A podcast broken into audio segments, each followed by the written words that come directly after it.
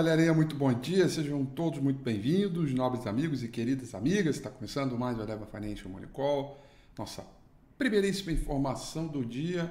Hoje, nosso oitavo dia de junho de 2021, terça-feira.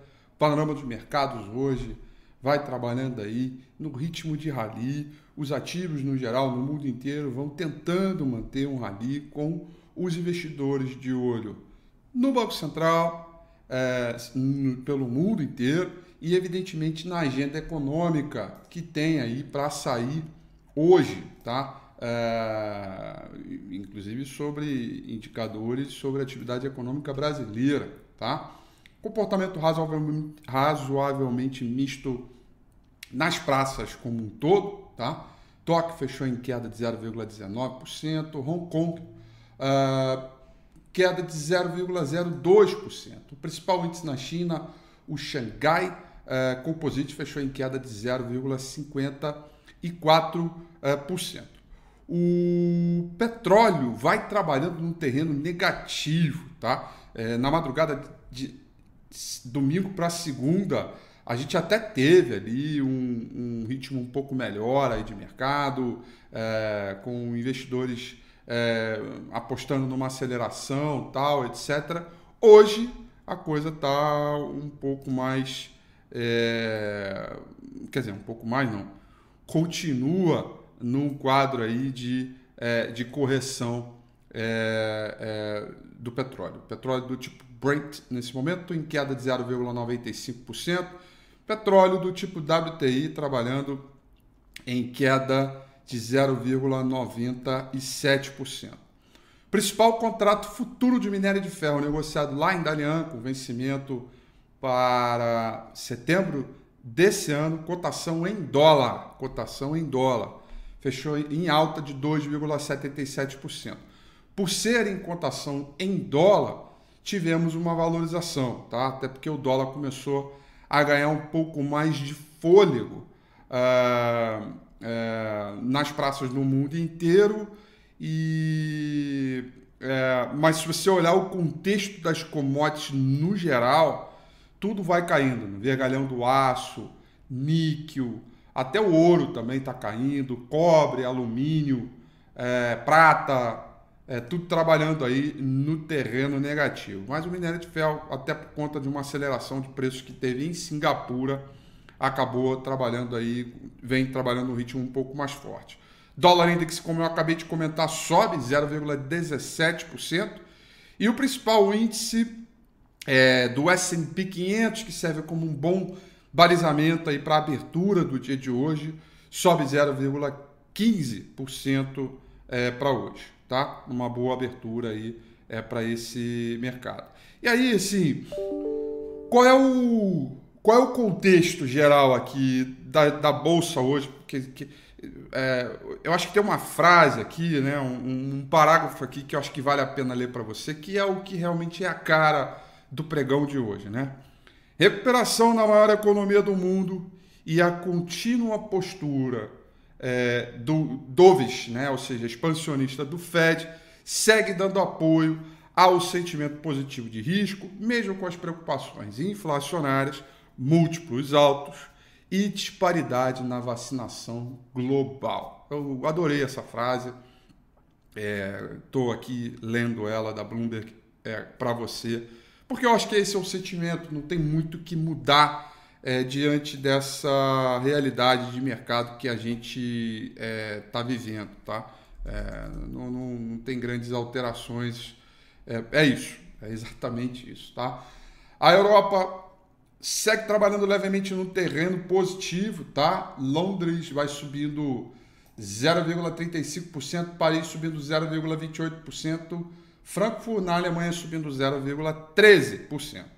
O S&P 500 futuro já falei, né, alta de 0,17% e acho que vale a pena citar o Nasdaq 100 futuro, né, é, que vai subindo meio por cento, né que é, o, é, um, é um gatilho importante. Acho que se tem algum índice ali lá dos Estados Unidos meio atrasadinho ali, meio emperrado, é o Nasdaq, né? E aí com essa alta de hoje pode ser que a gente tenha aí é, um ritmo bacaninha é, é, para ser, ser observado, tá?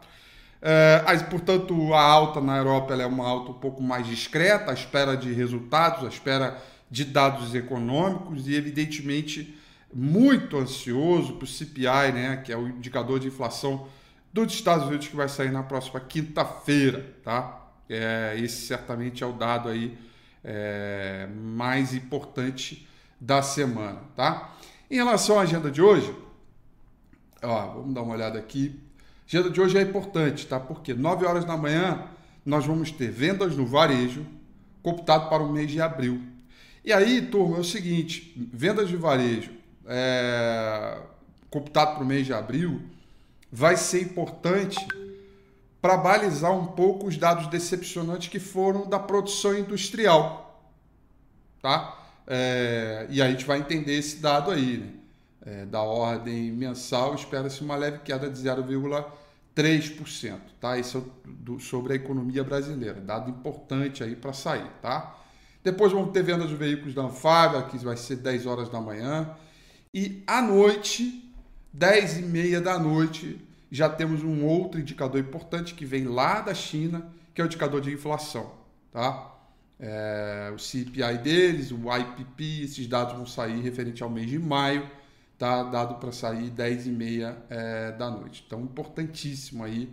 É, Quinta-feira vai ter o CPI, né? enfim. Estamos é, ali, tá, tá só começando a bagaça, né? O ritmo tá só é, no ritmo de mercado e a gente vem aí num ritmo de euforia muito bacana, com o mercado subindo por é, várias sessões é, consecutivas. Por falar nisso, vamos dar uma olhada no gráfico do índice Bovespa? Olha que bonito, né? Ei, coisa boa, né? Ralizão tá me lembrando muito isso aqui, né? Tá me lembrando muito esse ritmo aqui, né? É, olha que legal, né? É, Um, dois, três, quatro, cinco, seis, sete, oito dias consecutivos de alta, né? Animal o movimento, tá? É um ritmo bem bom aí. É, e todo mundo quer saber um alvo, né? Todo mundo quer saber ali um alvo, todo mundo quer saber um objetivo, todo mundo ali quer saber para onde esse mercado vai parar, né? É, todo mundo aí buscando é, algum movimento. Né? E eu digo para vocês que você aí do outro lado não é todo mundo. Né? É, o, o, o, o que eu quero dizer aqui é o seguinte: nós, se você pegar a altura dessa figura triangular, aqui nós tínhamos uma figura triangular simétrica, lembra? Aqui, ó, tá? Se você pegar a altura dessa figura triangular e projetar ela a partir desse rompimento, ela vai dar o objetivo é, nos 133 mil pontos, tá? Esse aqui, tá?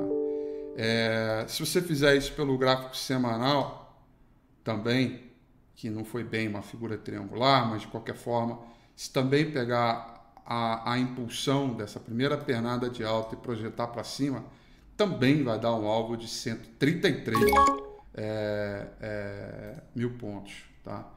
Então, é, turma, o que eu tenho visto aqui é que a certeza que eu tenho né, é, é, é a tal da relação de risco-retorno. Tá? É, essa é a certeza que eu tenho. Né? Evidentemente, quanto mais o mercado sobe, pior vai ficando a relação de risco sobre retorno das operações, tá certo? Essa é uma certeza que eu tenho. Por outro lado, eu falei isso domingo passado, falei isso no Morning Call de ontem e vou repetir para o Morning Call de hoje. Faça o simples. Tá? É muito natural, de maneira é, psicológica, né? a partir desses movimentos que estão acontecendo aqui, tá? É, é muito natural que todo mundo fique, pô, é, é, vai começar a correção, é topo, vendo agora ou espero mais um pouco, é, recuperei prejuízo anterior e agora, será que eu continuo ou não, etc. Né? Todos esses questionamentos que eu tenho recebido desde a sexta-feira passada, principalmente a sexta-feira passada, ao longo do final de semana, ontem, e provavelmente vai acontecer hoje, né? não tenho dúvida, são que tipo de questionamentos cujas respostas a gente não tem controle. No final das contas, é uma bola de cristal. Né? Então, o que, que você tem controle a partir das suas operações? Do seu tamanho de posição, exposição ao risco, consequentemente, né? e controle é, das suas operações. Isso está na sua mão, isso não depende do mercado. Então, trate da maneira inversa. Porque geralmente os questionamentos são do tipo: ah, porque se eu souber que hoje vai cair 3%, eu vendo hoje. Né? Porque daí depois de cair eu compro. Mas você não vai saber, nem eu, nem ninguém. Mas você pode preparar a sua estrutura, o seu portfólio, as suas operações de curto prazo para se iniciar o processo de correção, você vende parcialmente, vende total. Isso você tem controle, né? É... Faça o simples porque a evolução da tendência agora ela é um exercício de paciência. O cara que ficar procurando chifre em cabeça de cavalo, né? Certamente vai sair mais cedo da festa. Entendeu? E aí o mercado continua evoluindo, continua indo, etc. Vamos fazer esse pequeno exercício aqui, neste rally aqui, ó.